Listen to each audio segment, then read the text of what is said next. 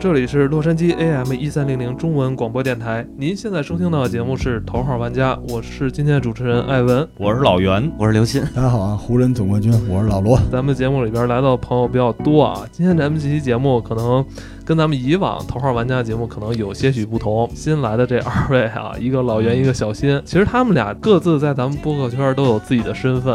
呃嗯，但是其实很多人可能现在还并不太熟悉他们，尤其是老袁。今天呢，想跟大家好好介绍一下，呃，应该是在这半年来吧，咱们播客圈啊出现了这么一个组织， 对我就是一个进来搅 局的，就是搅局的。对播客公社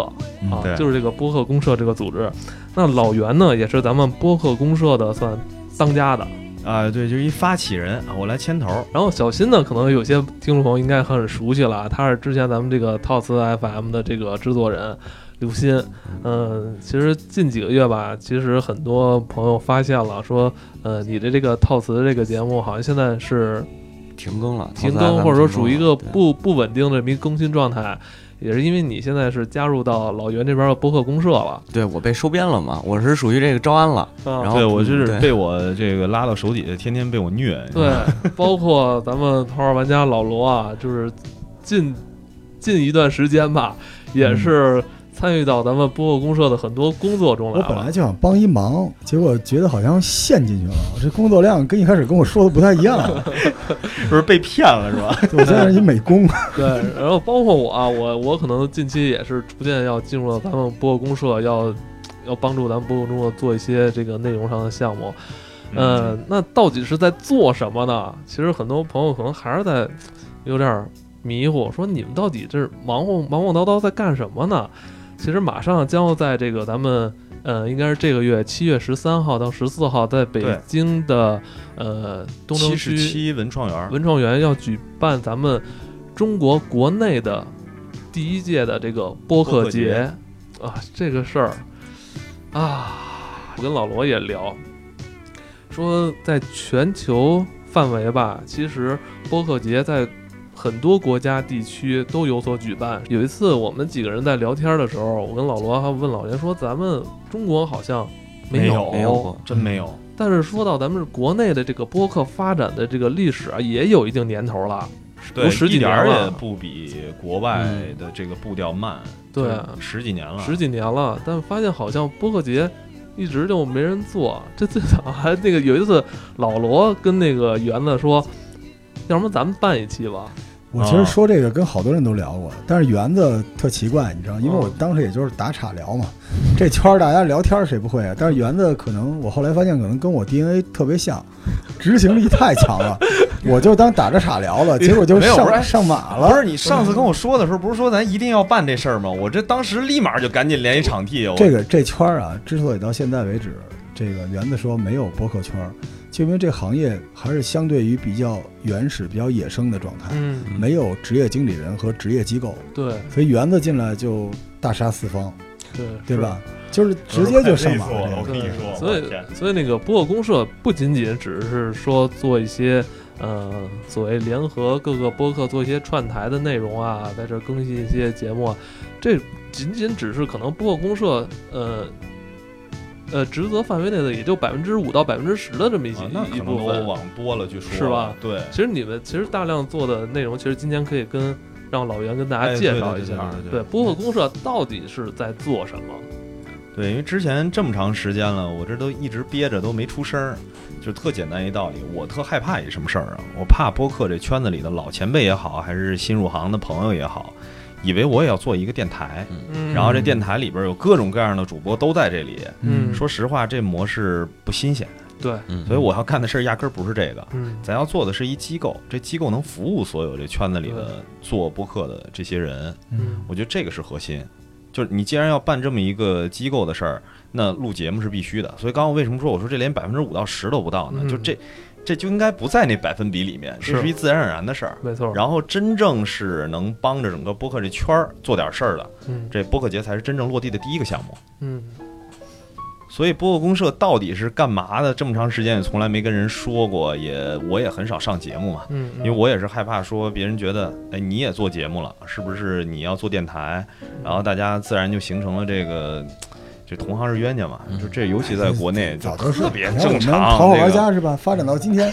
全靠同行衬托。啊你怎么解释他不喜欢你就是不喜欢你，这就没是关系。是是，我我现在也发现了这事儿啊，就自己再躲也躲不开，我这赶紧跟大家解释解释得了，要不然嗯所有人都不知道这明个白现在是什么情况，尤其是像什么刘鑫也好啊，还是那个嗯，呃咱们的梁波朋友梁波嗯是吧？就是哎，对，之前好说好多我身边的一些跟我比较亲近的一些听友跟我说，哎，你知道那个之前你们那个什么梁波跟那个刘鑫俩人现在弄那个播客公社， 故里主播叫老袁，弄了一新牌。是，确实对是大家会有这误会，就是因为这个，我这提前，哎呀，怎么说呢？这收编的人用的太狠，是吧？嗯然后造成了大家会有这种误解，我觉得确实也是，嗯对你可可以可以理解，可以理对解。，这个之前反正大家干的都挺辛苦，我看那会儿梁波，反正那会儿我时不时过来找你，我什么时候过来找你，梁波都在，反正也 帮给播客公社啊不做是了他好多快事儿啊住这儿了，快住这 就儿了，反正之后就是小心，反正你是挨个儿榨 干。呃，现在咱正在炸老罗，对哎对没事儿，我且炸了。那我们说的那个老袁啊，你应该算是一个比较资深的一媒体人了啊，你之前应该也是一直在做这种媒体工作，是呃。咱们之前也私下聊过很多了，哦，我一直就是想问你，就是你是如何从之前的那个，呃，怎么说呢，工作圈子里边儿突然就是跑到播客这个圈子里来了？特别简单。就是我觉得播客这圈子好在哪儿呢？大家都特别干净。嗯就是那种那种干净的感觉，是因为没形成行业，然后大家 呢都在这个闷头的做自己的节目，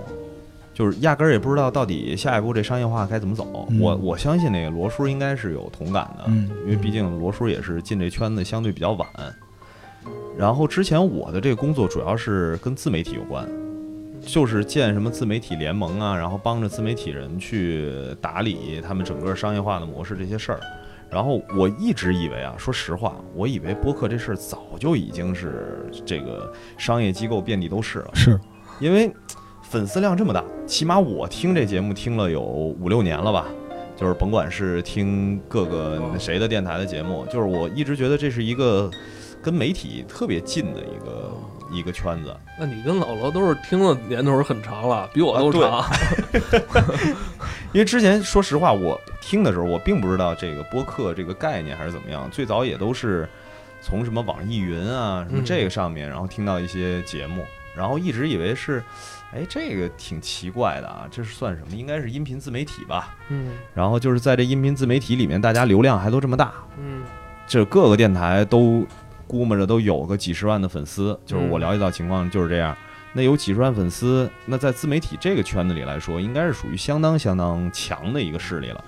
我压根儿开始都没敢想，我敢往这个圈子里头来钻，哦，也是一直到说，要不试试吧，我确实喜欢这事儿，然后问问大家现在生存情况怎么样，我还有没有机会，就是加入到这圈子里头，跟我之前一直在折腾自媒体这圈子一样，嗯也把这圈子笼络笼络，是不是可以？呃， 造福一下我们。哎，不是，因为客户也有需求嘛，不是，这是实打实的说，这这两年这客户想盯着这种新的一些营销的玩法呀，一些新的自媒体渠道啊，都已经就盯疯了。然后我说试一试，对，对结果进来以后发现，还真是挺散。嗯就是我这发现一什么问题啊？所有的电台都以为其他的电台有小圈子，嗯但是是实际上互相之间几乎都不认识，要不然就是认识，说白了也就是蜻蜓点水一样的见面打打招呼。是嗯，非这常个小吧？这个圈子是不是？对，而且隔膜也挺多的，嗯因为我知道我能理解大家为什么不喜 欢我，啊因为我我经常您不知道您做直播我老怼人嘛，哦对，因为我的逻辑是这个圈子，因为我是按照数据来做节目的人，我没什么初心和情怀。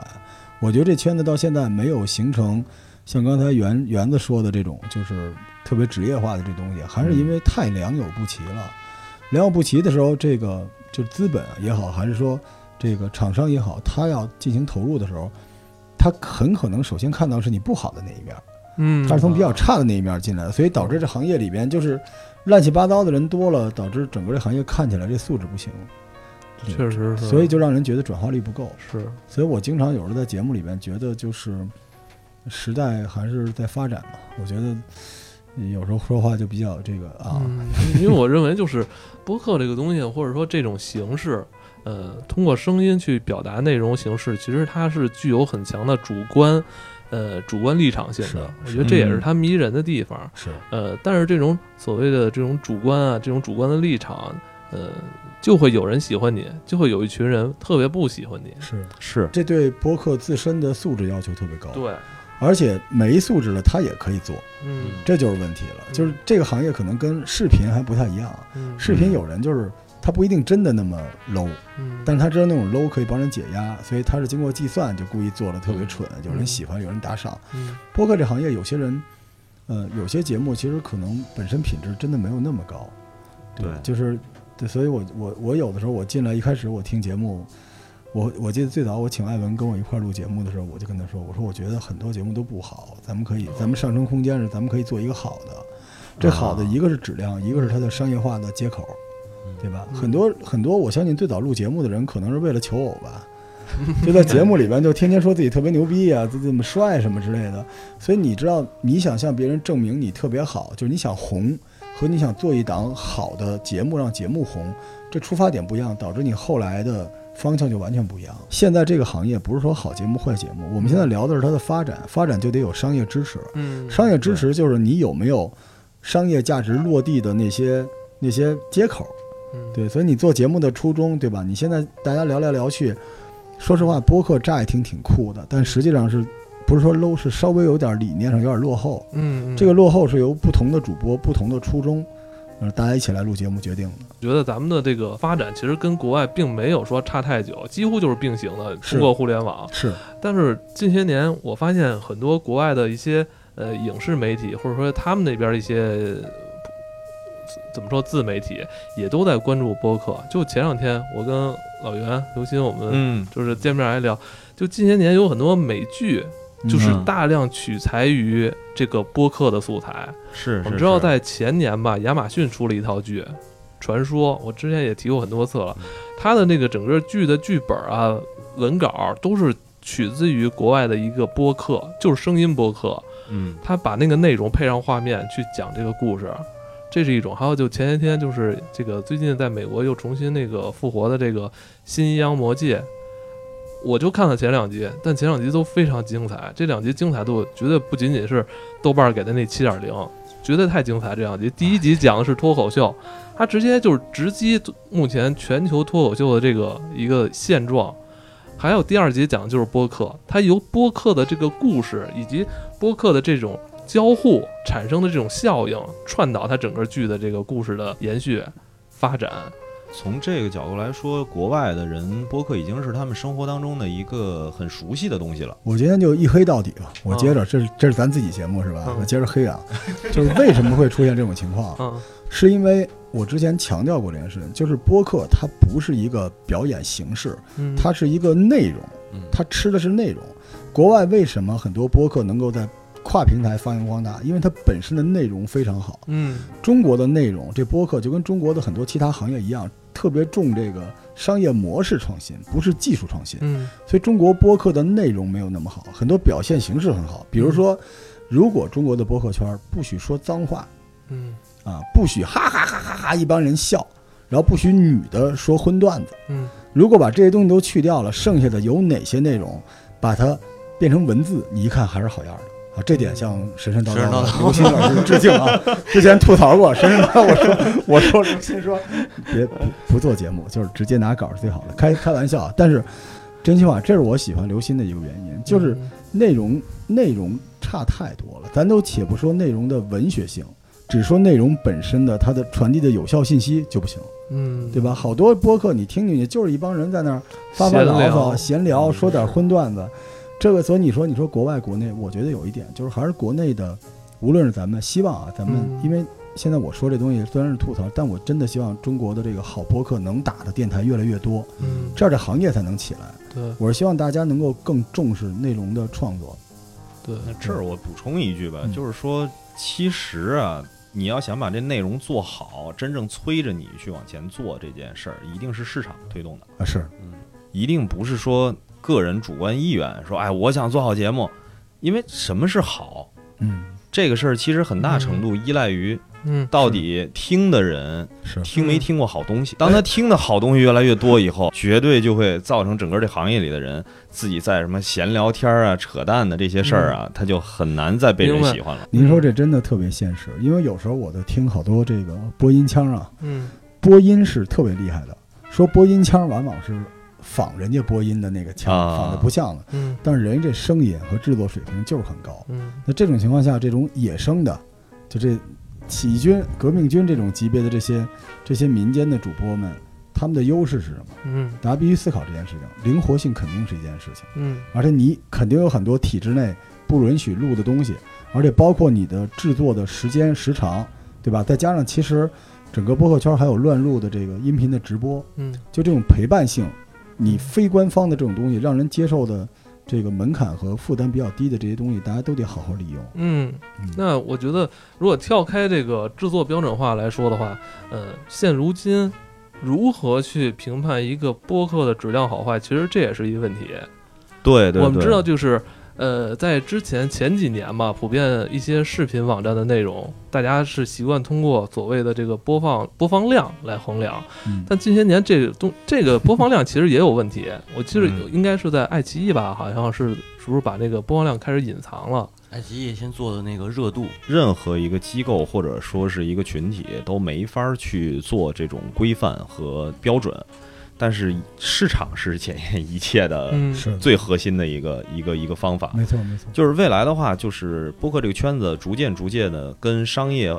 结合的越来越多，自然就会出现。其实这事儿就是刚我说的那个，就是比如说自媒体，嗯然后大家都知道哪些账号，然后他们的这个阅读量很高，嗯但是其实，在我们整个营销这个领域来说，我们手里有一份榜单，是跟普通的用户拿到那个榜单是不一样的。嗯，哦，就是我们的榜单是说，哎，它的转化好，它的用户画像是什么样的，然后适合投放哪一类的产品，嗯，然后或者是这个现在它的热度非常高，会有一个排行。就这，它也是我做了几年以来，嗯慢慢慢慢形成的这么一套东西。所以现在播客公社想推动的事儿，就是慢慢慢慢的让这个圈子也形成一个这样的东西出来，就是一切都是市场的选择，而不是说每个电台说自己牛，我就是全球最厉害，嗯没，用的，完全没用的。就是因为我是从这个创业的圈儿过来的，我那个圈儿不能说尔虞我诈嗯，但是就是大家的铠甲更多，嗯就彼此想见着对方的那个黄儿嗯，都得费半天的劲。嗯，老袁有一个好处就是他不下画饼。嗯因为其实很多人要做这件事，都会想说自己要做标准什么之类的。但其实老袁的意思是，也许我们就是博客公社不做标准，但它是一个出路，它是一种选择，对吧？就是在大家都不知道标准是什么情况下，其实老袁刚才聊，不知道大家听没听出来，是甲方啊，甲方啊，这是，就是老袁的意思就是我我给你弄点钱，你知道吗？在播客这个圈儿，讲播客该怎么样的人多了去了，谁给这圈儿带过钱？嗯实话实说，谁给这圈儿带过钱？所以老袁的逻辑就是，我先用这种方法，如果整个市场不能对播客有一个统一的标准化的认知，我先开始做这件事儿，能把这个水给搅和搅活了，先做这个嘖太厉害了，我我真的特别喜欢这种，所以我给他当你这美工你了们节目什么时候都开始这么捧人了？一码一码是一码，一码是一码，就是我们能够快速的分辨出你是不是在骗我， 所以对我就我觉得这个就是说到这个的话，我是真的特想分享这半年来的艰辛历程。 哇塞！因为播客这圈子里的人，我估计好多人也都知道，就是脾气都挺硌的。说实话，对，就像嗯我一开始说，本身音频这个内容产品，它就带有强烈的主观立场性。嗯对，就是我之前从节目里面了解到的这些，呃，播客们的性格呀和他们的人设呀这些东西，都是被包装出来的。嗯但是你对对对你你你真正去跟他们接触的时候，你之前了解到的所有的信息无效，对，没错，完全没没用错。对，除就了是我，还有我，始终 如一，是吧我？觉得对你。是对。就是跟这些人聊最大的一个感觉就是，他们老拿我当骗子啊。啊，这也真是真的是这。也是你前几个月一开始遇到的一些对困，境。为什么后来我都特别不愿意在各个公开的场合去发声、去说话了？因为我这凭良心讲啊，这播客圈子里的人呢，其实也都是吃过见过的，嗯虽然不一定说见过多大的这个钱啊，对嗯嗯或者是生意啊什么的，但是基本上也都是经历过说，哎，我要投资，那个我来找你，我嗯要做一个什么品牌的广告，我来找你，我们要做一联盟，我们出了一产品，我来找你。这种事儿在前面这么多年以来，每个月都在发生。嗯，就是我发现我聊来聊去啊，跟这些播客圈子里的人去聊的时候，他们特别谨慎，就是谨慎到了一个什么程度，就是，呃，我我不答应你任何事情，我就看你做什么。嗯因为他们之前经历了太多，把自己的节目输出给别人，或者是接了别人的所谓的口头承诺的要做一个广告也好吧，还是扶持的也好吧，然后最后就不了了之了，就消失了嗯。就这个对大家来说是一个特别大的一个精力上的一个消耗，因为就像刚才那个老小赵啊，小赵说的，就是这个圈子里很多人其实都是兼职，他兼职做这件事儿，已经把自己的业余的很多时间，不能叫牺牲吧，最起码是占用的，其实是挺厉害的。嗯对他来说，精力比钱可能在这几年，就是他们的感触会嗯会觉得这个更重要一点儿。但他们也没钱。是这跟我做的中医行业特别像，就是大家不平和，就是因为你没吃饱，所以你不知道未来的方向。嗯就是就是我跟大家解释一下播客公社，老袁的意思就是，我不是骗子，我有票子，我让你看看有钱人玩播客的样子。我吐了三鸭，三鸭，对，就是，嗯，我我我我我，因为我我实在不想再得罪人，都得罪光了吧？因为像我这么有钱人玩播客是吧？但是但是说实话，就哎，你是刚才这句话在家排练了多久？我刚我刚现想的，我我嗯我觉得你刚才那句话最得罪人 freestyle 是吧？我觉得说点实话，就是哪怕是几百块钱，他能帮助一个不知道自己要不要继续这个做的事情的人能继续下去。所以有的时候我印象最深的还是这个，就是光芒万丈的那个小赵艾文跟我说的话。他说，播客其实就特别像乐队。你看乐队的夏天，就这个夏天，就是可能播客会有一个机会，对吧？大家做什么？但为什么像乐队？松散不稳定，由于经济原因导致了人和人之间的合作关系变得异常的敏感和锐利，而且大家因为自我保护，于是才把棱角对向外边，对吧？事实上你会发现，为什么你会说大家都是人设，是因为你真的帮上了那些人，那些人就把正常的一面给你看了嘛，嗯对吧？所以我觉得不容易，我觉得是不容易。所以现在有人愿意做一个事情，就是给大家哪怕一线生机，你知道吗？就是可你可能会花冤枉钱捞了一些不用的，但是有些好的，它就真的有机会做下去了。嗯我觉得这个太厉害了。我是有一说一，因为我们《头号玩家》可不是扶植其他播客节目的节目，我们是商业化的节目。但是我同时也希望有人能够让这个行业里能打的电台越多越好，因为这样大家才是一个生态圈儿。所以那个事儿我们可做不了。但你做这个事情，我觉得特别棒。是好，待会儿走的时候就是冠名啊对费什么啊的都好结嘞一下。好 嘞好嘞 对，其实而且这次在本月七月十三、十四号啊这两天，嗯，将要咱们举办的这个播客节，其实老袁也是想，嗯，不仅仅是对播客圈内部的这些播客以及受众听听众来去展示的，而且也是想向外界这个圈子以外的人去展示，告诉播客到底是什么，嗯是不是还有这个？我就是直接说一个最核心的目的吧，嗯就是给整个播客这个圈子里所有的人集体一次亮肌肉的机会。 嗯，嗯这么多年了，这个播客这圈子啊，哦一直不被人重视。哦，不是健美比赛，哦、我以 为我以为我以为那天就是大家都那天大个家快来啊，秀一下 muscle 就是就是 播播客都是光着来，啊来赶紧来，对，都是那啊个 亮点肌 肉，啊光科节是吧？ 稍微打点广告了哈啊，打对打吧打打打打，对，因为这次跟骂着市集一起合作嘛，嗯因为我自己之前创业项目里面也跟手工艺啊，跟这种什么蒸汽朋克也好吧，反正这些东西我都很喜欢。嗯然后正好他们有这么一手作市集，所以我们就一起合办。然后场地呢，七十七文创园也挺给力的，嗯嗯对，嗯所以就变成了我们三方的主办这么一个活动。嗯然后这个活动里面还会来谁呢？会来，呃，你你在现场的时候，你可能看不出来啊，人家都便衣来的，嗯啊整个这个啊、营销这个圈子里的行业内的人，因为私底都跟我说了，就是大家都会来的，哦会去关注一下。哦，就是我再说一下播客节核心的目的是什么啊？李彦宏，不 是，他那刚被泼完水，勒勒估布计够朗詹呛姆啊。斯就是那 还有个我卡看哇伊，还有一叫罗峰的是吧？对哎，对对啊对对对对。哎，我跟你你说，这次他们那个就是 KV，就是他的那个视觉是我们做的，所以呢，我们做的所有的那种招贴板、大招贴画什么之类的，在太阳炙烤九十分钟之后，会变成我的脸， 底下写 “hello 头号玩家 那得多啊寒碜！”，真真的特别棒。对，就是这个这个老袁也是下了苦功夫了。对对这行业的朋友都都大家共享。哎，我就啊就是特别感谢这圈子里的人对我做这事儿的一个支持吧。嗯我其实就想让别人知道，播客这圈子啊，咱们做一次线下的活动，让他们看看能来多少人，嗯让他嗯们看看这个第一届的活动能招来多少的厂商的关注。嗯其实看我看这，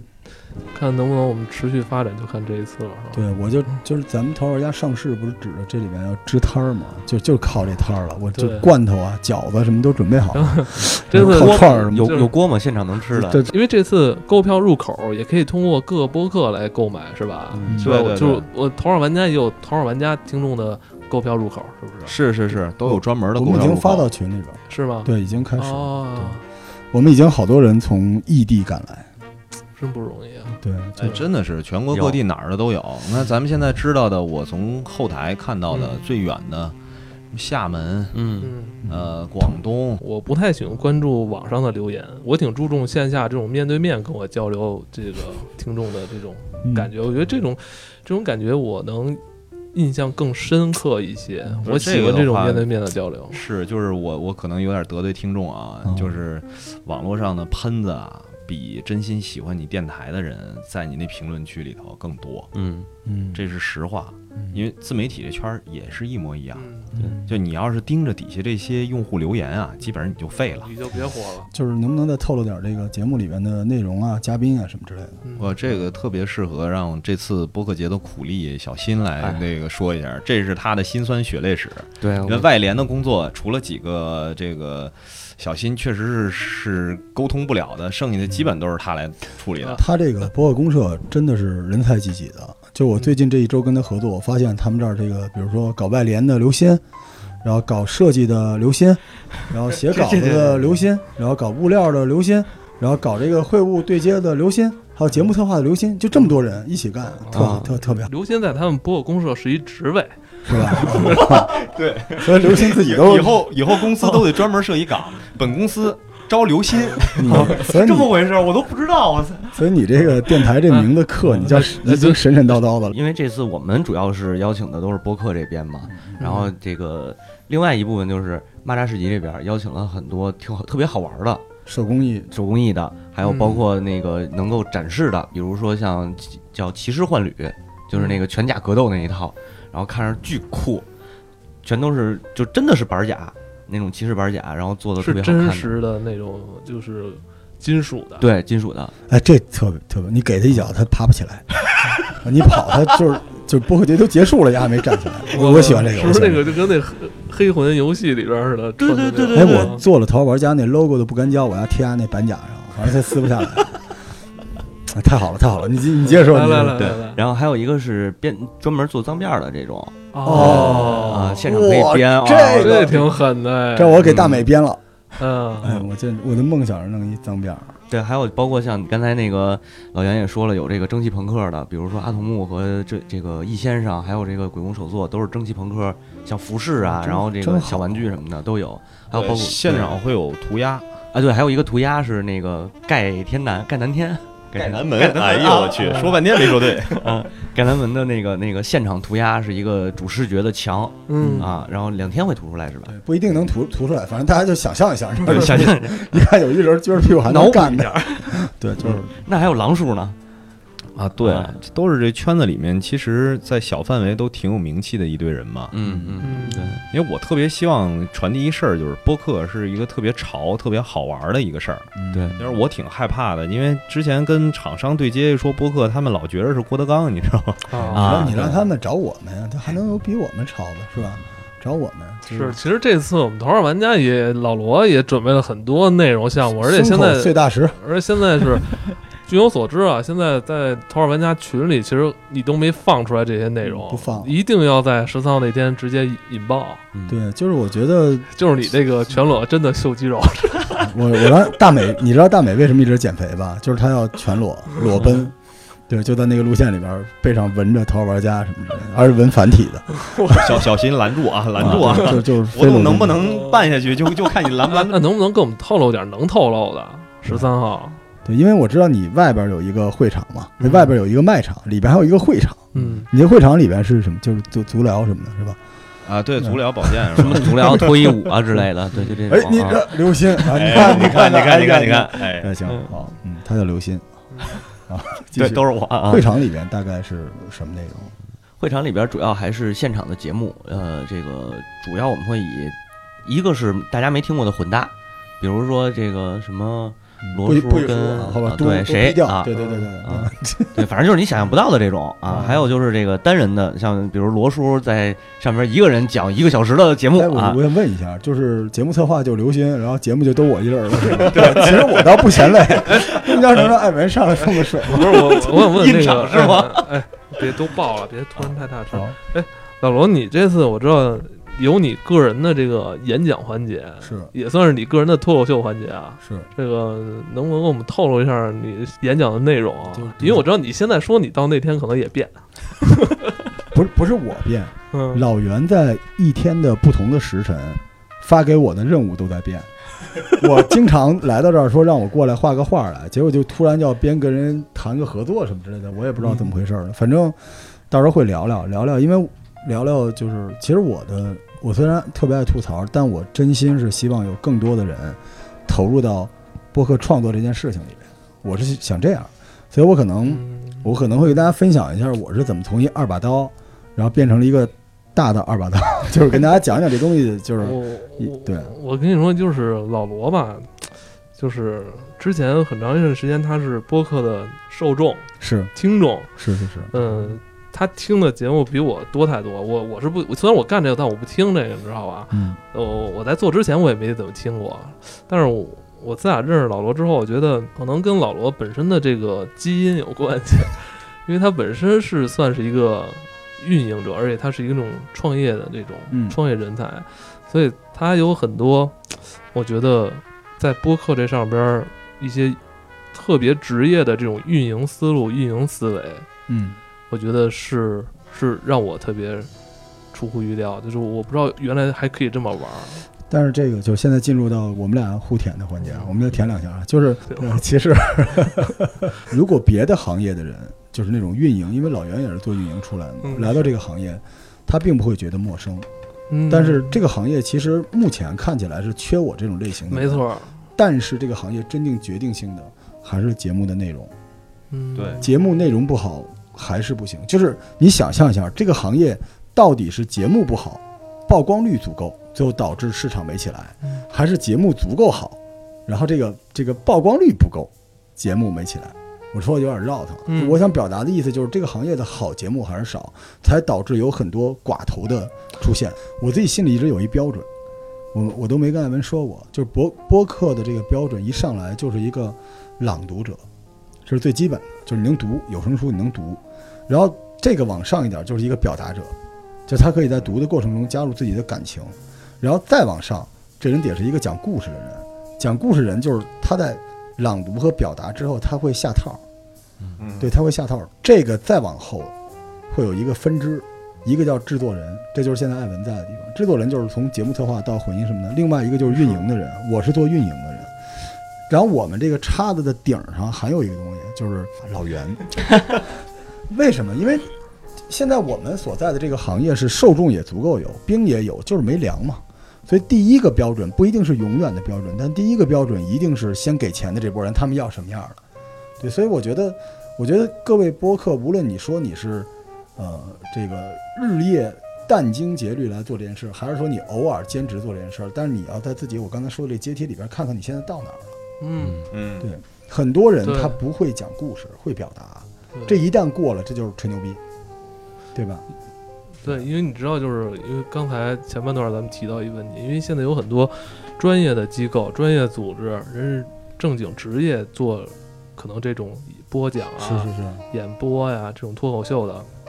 当这部分人一旦杀进这个圈子，嗯，其实对于这整个圈子其实是一个洗牌过程。是到时候大家谁的你是用什么心态在做用做什么节目，然后你最后输出的一个基本标准是什么，一下大家就都明白，都看清了。我觉得这肯定是避不开的，我觉得到最后的发展肯定会形成形成一个梯队，嗯，就是你真的是拿这当一玩儿，你就去去底下去玩儿就可以，嗯我就 OK 了，嗯你不要再往上不。不管你是不是玩儿，你就是抡圆了做，你可能都不入流 呢。所以你要不就，你要不就别弄，弄就好了对。其实我突然想起一个事儿，就我那个克苏鲁大哥，你记得吗？嗯最早咱俩录《头号玩家》第一期，我就说我有我认识一个人，不认识他，我给他发信，他不理我，就是在平台上，大哥一个人讲了大概九十多期克苏鲁，一共四个人订阅，山东味儿的、哦我知道你克说苏那鲁，个，就那大哥，我觉得你即便是兼职还是怎么着，你能做成那样的够纯粹，嗯，你也牛。我认为你就是那种小众乐队，对，嗯所以我觉得对播客这个事情，像刚才您说的啊，就是咱们好像把播客都模拟成一个一个的个人，其实每一个播客、每一个电台其实都是一个乐队，嗯，这乐队里边儿也是个事儿。对，就很多播客它产出的不平均、不标准，是因为它内部的人员之间的沟通等等的也是有问题的。所以大家想做这行儿，反正一开始都先，对吧？找到最适合你的主唱、键盘、贝斯、吉他，嗯，这后边儿再说你是兼职还是全职，没错，就是把这事儿当成一个当成一事儿干，对，别觉得特别简单。说砍大山谁不会啊呀？我也砍两句，你试试。嗯对，真是不一样。未来播客一定会出现一个职能上的分工，有人专门负责制作，有人专门负责嗯对播讲，哎有这也人专门负责后期，嗯，就是它会未来变成一个这么一个制播整个权限都是分离开的这么一个状态。嗯就是做节目的人，做节目制作的人，他要考虑的事儿不是跟商业有关的事儿，嗯就是节目的内容、质量、选题、策划。嗯，一系列的事情，然后对专门有负责后期的人，怎么把你现在前面做的这些原材料给包装好、处理好，嗯它慢慢慢慢的形成这种职业化的分工以后，它才能往前推进。就是对还是我在说说这个，我在四五年前就开始一直在折腾这个自媒体的整个这圈子里的事儿，嗯是一个道理。你说真是，因为我会接触一些平台的编辑，你知道吧？嗯天天跟我说最多就是你赶紧去宣传宣传，什么你去那回复一下留言，你赶紧嗯看看有人。我说我就是来制作这档节目的人，我是一个后期人员，你天天让我去前面当个客服一样去，我哪有那个精力？而且我一旦接触了。我心态就有变化，因为有变化的话，我接下来我怎么去畅所欲言，去产出我真正想说的内容啊？其实之前跟我电都影一样，有人负责拉投资，有制作人，是就是制片的嗯制片人这角色，对出品公司，然后有专门的导演制作的团队负责生产出这个对作品，后边有专门负责宣发的，是，啊然后还有对接院线的，它这几个职能必须是分开，未来才有可能让它逐渐逐渐的变成一个小的行业。现在是什么状态？就是几乎所有电台录音那个人都在管后期吧，嗯反正我接触到的都是这样。啊，您看这个这《摩登天空》就这么来的， 就是你说播客公社到最后，其实你就等于孵化了一批在你这儿通过采买或者说是蹭了你的录音设备和你后期剪辑制作力量的人。小新来录音，小新说：“操，没棚有了，嗯没鼓有鼓了， 然后这个没人帮我修音有了，然后没人到后期给我把这制作有了，然后没人帮我宣发也有了。”嗯就是其实到最后，只要有这种机构，慢慢大家就都会汇聚过来。但是你能说，你说新裤子就是摩登天空的，自己没有也不是，就它是一种特别职业的，不是说我要占有你，嗯而通过这种特别职业的合作，我们互相获利，对吧？， 呃对，它不是个唱片公司的概念。一不小心把你商业机密给啊，我这我跟你说啊，我我的经验是这样，因为我跟老罗一样，也都是创业多年的嗯这个圈子里的人。嗯凡是说别人能简简单单的就把你商业模式点透的这些事儿啊，嗯就那他也真是不是个什么商业模式。 是是，对对嗯对，还是看执行，对，还是得看后期执行。但这个挺好的啊，这咱俩的如果将来这么来，咱俩产量都上去了。是我跟艾文一天能录八期节目，然后录完之后，我觉得就是有一种这种就是释放之后的那种空虚的快感，抽着烟，然后艾文回家 苦哈哈的剪八个节目，然后我就不好意思上 Steam，因 为我怕他看见我。对，哎，真是的，真是的，其实这这这挺好的。对，你们你们这个就是，所以实际上如果有这样的机构和这种合作的关系，其实还有还有更多的新一茬的播客可以起来，对吧？对，真的是，就是对，让呃而且新一茬播客起来会，人家都特厉害，真的。嗯现在我是逐渐这半年会关注一些新的，但我觉得人做真做好，是真的。是我这反而是对对于我这种就是半生不熟的这种进入这圈儿三四年的人，反而特别担忧。你就觉得自己之前的很多怎么说呢，模式化了，嗯真的。现在我也逐渐在改，逐渐在求变。呃我是特别希望啊，或者说是渴望吧，就是像艾文这样的人，能在整个播客圈子里多一些，就是真正是站在一个制作人的角色上面，嗯而不是说，哎，我就是喜欢这事儿，我特别感兴趣，然后大家来录吧。嗯嗯所以你公你社说的也人是是我，啊，嗯，那播客公社干的第一件事儿，这个小新应该知道，嗯就是我跟所有人联系完了以后，我对外说的第一件事就是，我们自己有棚，对我们自己有设备，嗯您带着嘴来就成。嗯后期我们有专门的后期中心来帮你做，只要你有需求。嗯，他们以为是管饭的，其实是管饭，带嘴就是就只是录音吧？是是啊是对 好嘞，这这真的挺好的，这真挺好。而且我觉得就是通过咱们绕回来说这个这个会，就这个 party，这个播客的夏天这件事情啊，就播客节这个事情、s l o g a n 都没说，录半天哎呀太不对像是样的了，就在这儿喷，对，咱喷麦喷一个，喷就就在 喷，艾文黑线都出来了。就是通过这个事儿，我觉得很多是不是对播客感兴趣的人啊，因为这里边有很多电台，对吧？但是这是我们的节目，就不念人家名字了。有很多电台，有很多职业的制作人，而且这个行业是这样的，它跟这种乐队特别像。就是艾文不是在一个电台，嗯对吧？艾文有很多电台，大家通过跟艾文的接触，对不不能提啊，就是刘鑫，对吧？啊，刘鑫停更了，对吧？所以还还是还是找艾文， 然后然后这个大家想加入这个行列，就可以跟我们这些人互动。对对，就是制作人实际上输出的所有的节目是他的作品，对而不是说某一个电台下面的这些主播是从属于这个电台下面哎，对，的。这也是特一别之前问概题，念因为有一次你知道，我跟那个我跟老袁就是前两天聊天儿，嗯就是好像这个圈子里的听众好像就觉得，嗯，品牌是大于这个参与者的，嗯觉得特别奇怪，就是。他是什么什么节目的谁谁谁？嗯我觉得这是一特大的问题，因为后也是后来我突然发现这种问题挺大的，就会造成一什么呀？就是你只属于你做的东西，这很奇嗯怪。不是说你做的作品属于你，对，这就很整个奇怪反，了。整个反了。我不知道这是这是是什么惯性思维造成的。这个很我我我个人比较浅显的理解啊，这是因为很多播客不愿意抛头露面，就是他希望就是。匠人心态，他希望你喜欢我的节目，而不是喜欢我，所以大家就会认知。但是您说的这个已经是一个幸福的烦恼了，对，是因为你的作品已经非常成功了，所以就是很多播客的就一问我是谁，我是大牡丹，呃，就是大家哦，鞠个躬，也不知道是干什么的，大家都知道你的作品，然后这个时刻你下个阶段就是咱们说职业规划了，那你就让大家再了解你。但如果你是制作人的心态的话，了解你的方式，我觉得有一个方法，比如你是谁是呃头号玩家的艾文，但你可以有很多节目，这样你制作人的身份就出来了。对，你可以做很多，就是我觉得这个咱们就是缓冲啊，对吧？还不用筑墙呢，大家都可以充分的互相之间的交流。嗯，对，是因为其实像艾文一样，就是真正是作为制作人的角色，在播客这圈子里的人，不是只有艾文一个。嗯，其实现在大家都有这个苦苦恼吧，嗯应该这么说。老师你也遇到了啊？呃，就其他不节目跟你对对对，嗯其他节目也会跟我去提这个事儿，就是他们很害怕一件事，有点就是跳不出来了，是吧？对，万一节目停更了怎么办？对，这是一个特别简单的一个事儿，嗯就是当一个节目停更了以后，到底这些听众还会不会追随你的下一个作品？嗯，不会，这就特别像乐队，对就是嗯如果说这乐队就只有那一首歌很火，对，那这个乐队只要解散了，那行了，基本上这歌你不在这个乐队的嘴里唱出来，真是就不是原来那波粉丝在听了。你知道我听过很多播客，就是谁的什么节目，谁的什么节目，但是我每次听到艾文的节目的时候，大家就会说艾文是制作人，这怎么做到的？这很见鬼，从来没有人说他是主播，都说他是制作人，他是控场，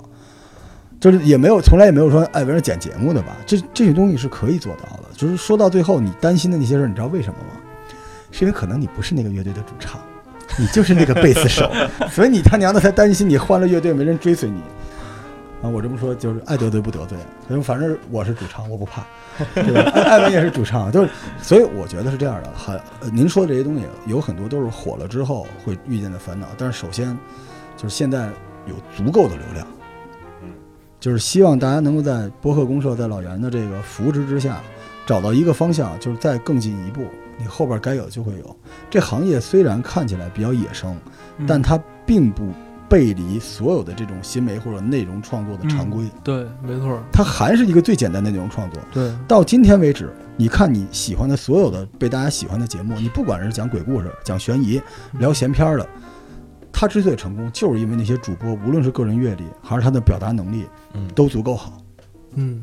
乐队不火的原因是因为你歌不好听，没了，就这么简单，没有什么大众小众什么之类的。老罗这言论挺辛辣的，是不是？是别抱怨，就是该是你的都会是你的，你是做内容的，你不是做秀来的，所以你听到的、见到的那些秀的方法，在这个行业里没用。你别看它杂草丛生的，但这个行业的规则就是所有内容创作平台的规则，内容好，一切都会有。确实是，只是现在我们不知道内容怎么算好。那回过头来，就是源自你在做的事情，就是你现在你没有公众真理，但你有一个让你从零到一到下一步的一个方向，那大家就可以通过这个先到下一步再说，这个逻辑特别棒，嗯先到下一步再说。也是欢迎有越来越多的人加入到播客这个圈子里是。它是既有台前的工作，也有幕后的工作。嗯，就专业化的制作意味着什么？意味着就是分工明确。嗯，哎，我所以，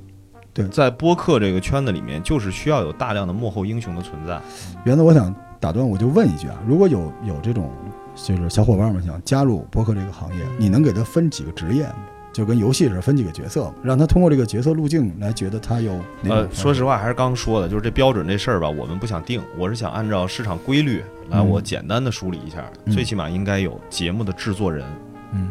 应该有节目的主持人。制作人主要的功能是什么呀？制作人其实是把控整个这期节目的话题，哦，然后整个节目在录制过程当中的一些节奏的把控，嗯，然后最终制作人是对节目的效果负责的。嗯，所它以的你效果不是流量，所以而你是说是说节目质量。你说这种制作人也得进入到节目一线，对吧？因为你他需要他把控节奏。有可能它是监听，哦，导播，呃， 导对播比导播的嗯这个工作量可能稍微大一些。明白，明白，明白。对，这是制作人。这是制作人，嗯然后第二个角色就是现场的主持人。嗯，这个主持人就是每次你听一个节目，一开头的那个，因为他是真正给别人留下印象的那一个人，辨识度。对，嗯真正的辨识度嗯。然后第三个是整个这个节目的播讲人，播讲人会分不同的情况，因为有的节目是请嘉宾来的，嗯然后有的节目是固定的几个人，嗯然后他去做播讲的。嗯那这播讲人的角色就分成固定的和嘉宾两种，嗯嗯越是找嘉宾的，越考验，就是让观众能够有声音辨识度的这一个人或者是两个主持人他们的功底，嗯这个是很强的。然后如果说他是固定的播讲人的话，其实主持人在里面更多的是要怎么跟他打磨出一套对对，配合。方法出来嗯，然后让这个节目大家一直听，然后一直觉得我还想听下去哎，。这就是艾文厉害。啊不是，这我觉得也是我跟老罗一直在探讨的一个是问题，就是节目有关选题什么。其实，但我们俩有一点不太同啊，我跟老罗是选题是老罗做，啊相当于他买菜，嗯他买菜，我做饭，我们俩是这这个关系，等于是我们这个其实，在《头号玩家》里边，我们俩是分裂的，就是我们俩都算是制作人，因为前期是他来做，嗯我是更偏重于后期。但我们这个配合特别有意思，就是我选材，我选完之后我不用担心节目效果，因为艾文无论是节前的，他最后告诉我你选这几个哪个用，还是说之后的剪辑都是他。而且有一点特好玩，我们配合就是就像玩魔兽啊，玩熟了你知道吗？他会知道我的那个就是我的那个大招在哪儿。就是交大他之前他会知道，然后我就特别明显知道他会在三四句话之后就把这个输出的位置让给我了，就感觉就跟你有一挂似的，说那个罗叔输出放大 三二不是一， 不是，有时候是因为我实在编不下去了。播客这个事儿，不是说它是一个完全新兴起来的东西，嗯就是它的每一个环节其实都能在，不能叫传统了，就是其他行业里面其实是有的。嗯，你们说的这个东西叫声音导演，嗯这个是专门的一个就是录音系，各个哦什么广院儿也好，嗯其他地方也好，录音系人家学的就是这东西。哦，嗯这就是周海燕儿，他在《午夜判案惊奇》就是声音导演，对，对，这就是海燕。我也得多向这个圈子里其他人去取经。说实话，就是我也是接触越来越多的做播客的人，嗯我发现有的人其实专注在硬件儿，这个比如说设备啊，然后收音的时候调音台到底要怎么调啊？有的人专注在软件儿，嗯他在后期的时候到底用什么软件去剪辑、缩混的一些技术，嗯然后还有人专精在就是刚才我说的，就是声音工程类的。嗯然后他做缩混特别牛，嗯然后他去配各种音效，然后包括他对于这个话筒该怎么用嗯有很多经验。嗯其实现在需要就是这种整合，让整个这个圈子里的人在这个行业内，呃，虽然说现在还算不上行业，起码是做播客这件事儿，多年以来形成这种经验，嗯全都释放出来。嗯大家其实都憋着一股子劲。嗯我是特别希望这次播客节算是一个契机，把大家聚在一起，嗯后面能够逐渐的形成一个，比如说每个月也好，每个季度也好，有一个小圈子里的嗯关于播客的内容的制作，甚至于像罗叔。在整个的运营这方面有这么强的经验的人，然后共第同来一，次夸我，今天我都 等了等这么半天啊！没有我这嗨，我是啊怕承你让一会承儿让这一出屋就朝我要设计费，我 那那那还给了承 啊让给给给给给，承让承让。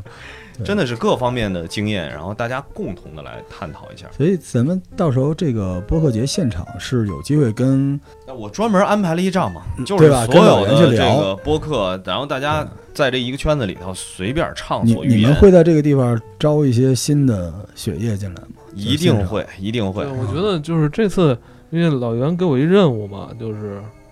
我哎我又给你们下对，任务我了，会就是在现场吧，应该是会有一个位置，对嗯，可能会去招募一些想愿意参加这个，嗯，怎么说呢，音频播客的呃参与者吧，就有很多就是就有点像是一个面试。然后嗯我们这次呢专门找了一个招，募，对，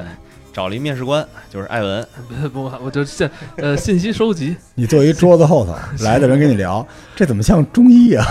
我们就是你这个信信信息收集吧，因为就是有有很多朋友，呃，因为我之前